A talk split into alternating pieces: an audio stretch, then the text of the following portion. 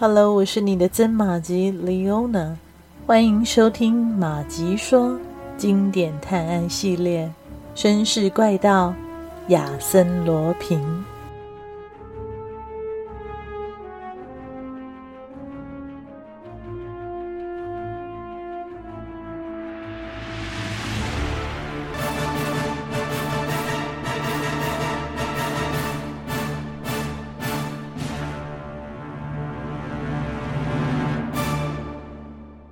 菲耶尔法官已经有一天没有见到白德莱了，这时候的他显得烦躁不安。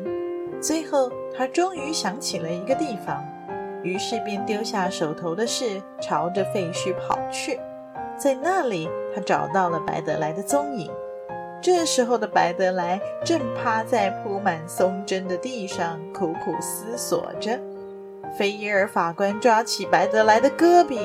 我要告诉你几句话。首先，加尼马尔眼下有事留在巴黎。另外，雷斯摩尔伯爵已经给夏洛克·福尔摩斯发了电报。年轻人啊，在他们到达那天，您难道不想对他们说：“十分抱歉，亲爱的先生，我们不能再等下去了，事情已经办完了。”这这句话嘛，菲耶尔先生此时实在无法承认自己的无能。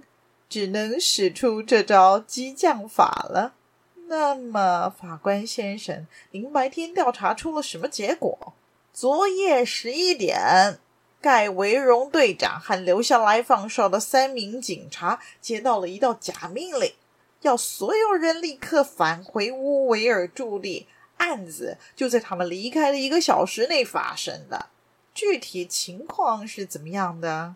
非常简单，我们推测是罪犯在田庄搬了架梯子，从二楼翻进来，潜入雷斯福尔小姐的卧室，把她的嘴堵住并捆绑起来，然后打开了圣维朗小姐的房门，以同样的手段把小姐劫走。雷斯福尔小姐目睹了一切，吓得昏了过去了。哦，那么城堡里那两条看门狗呢？被毒死了。究竟是谁能够如此肆无忌惮的接近他们？他们带着圣维尔小姐顺利的经过废墟，一直走到离城堡五百公尺后才停下来，杀人灭口啊！既然他们打算杀死圣维尔小姐，为什么不在房里下手呢？呃，我我不知道啊，也也许是小姐的反抗使他们临时决定改变计划。哎呀，不管怎样，我收集的证据是不可否认的。那尸体呢？还没找到。我们沿着那条小道往前走，发现一个一百多公尺深的悬崖，下面是岩石大海。再过一两天，也许潮水会把尸体冲上沙滩呢。可是亚森罗平呢？啊，很遗憾呢，我们目前没有关于他是生是死的任何证据。整个秘密的症结就在这儿啊！雷蒙小姐一死，整起案子就更加复杂了。如果我们不把它解开，别人就会来解决。他们什么时候来呀？也许周三，也许周二就会来了吧。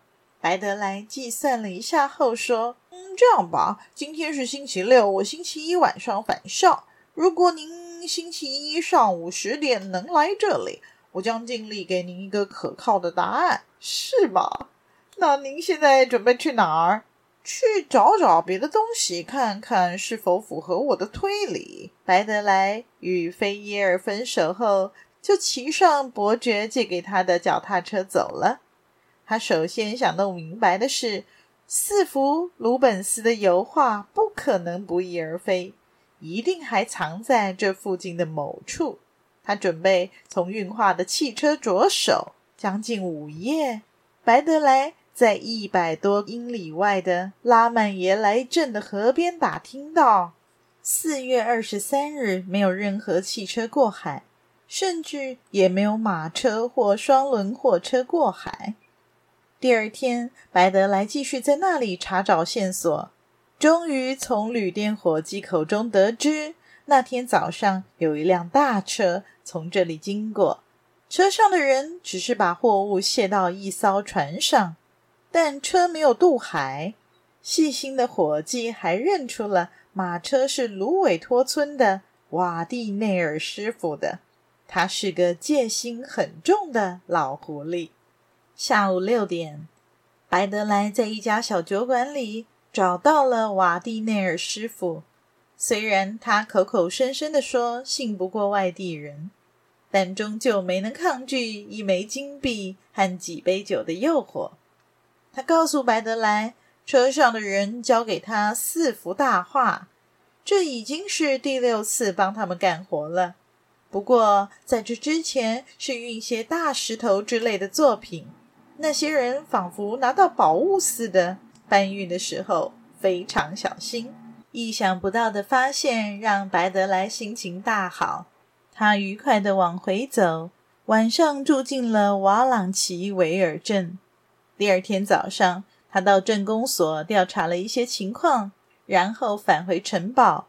才刚回到城堡。雷斯福尔伯爵就交给白德莱一封信，他拆开一看，信上这样写着：“第二次警告，闭紧嘴巴，不然……”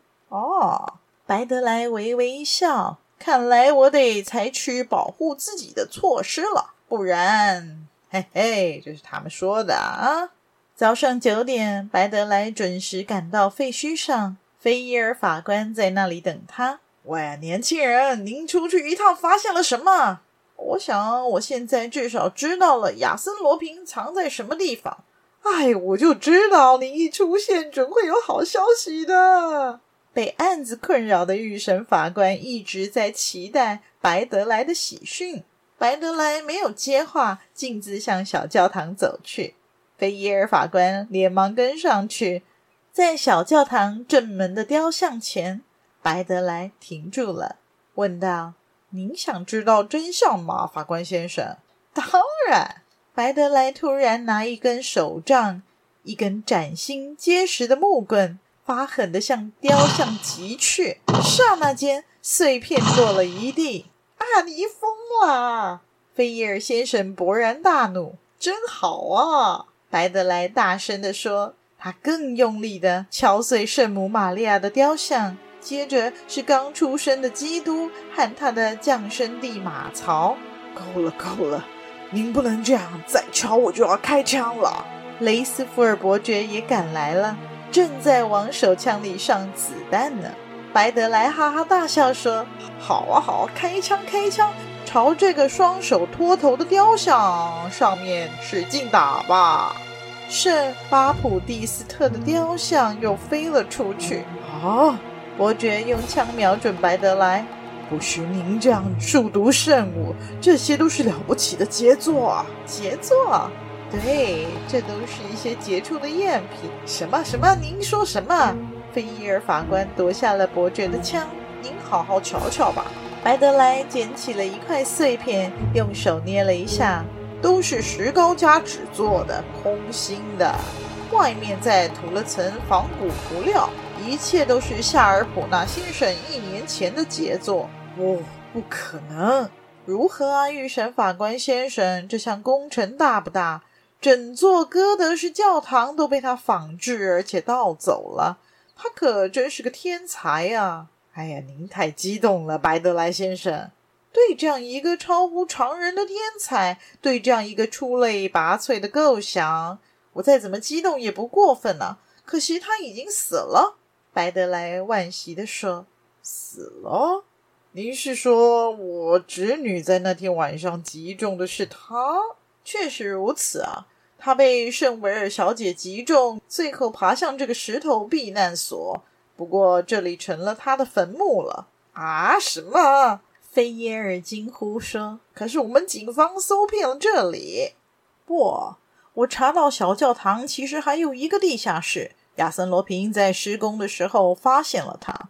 雷斯福尔伯爵回头叫来仆人。不一会儿，小教堂的钥匙取来了。三个人走进去，便开始用铁锹挖掘祭坛。根据白德莱的判断，地下室的入口就在那里。随着一阵石块落下的声音，祭坛下方只剩下一个空穴。白德莱擦亮一根火柴，往里面打探道。这里有个大约三四公尺深的楼梯，不过有的地方已经塌陷了。这样看来，那么短的时间内，他们不可能把他的尸体搬走啊！他一定还在里面。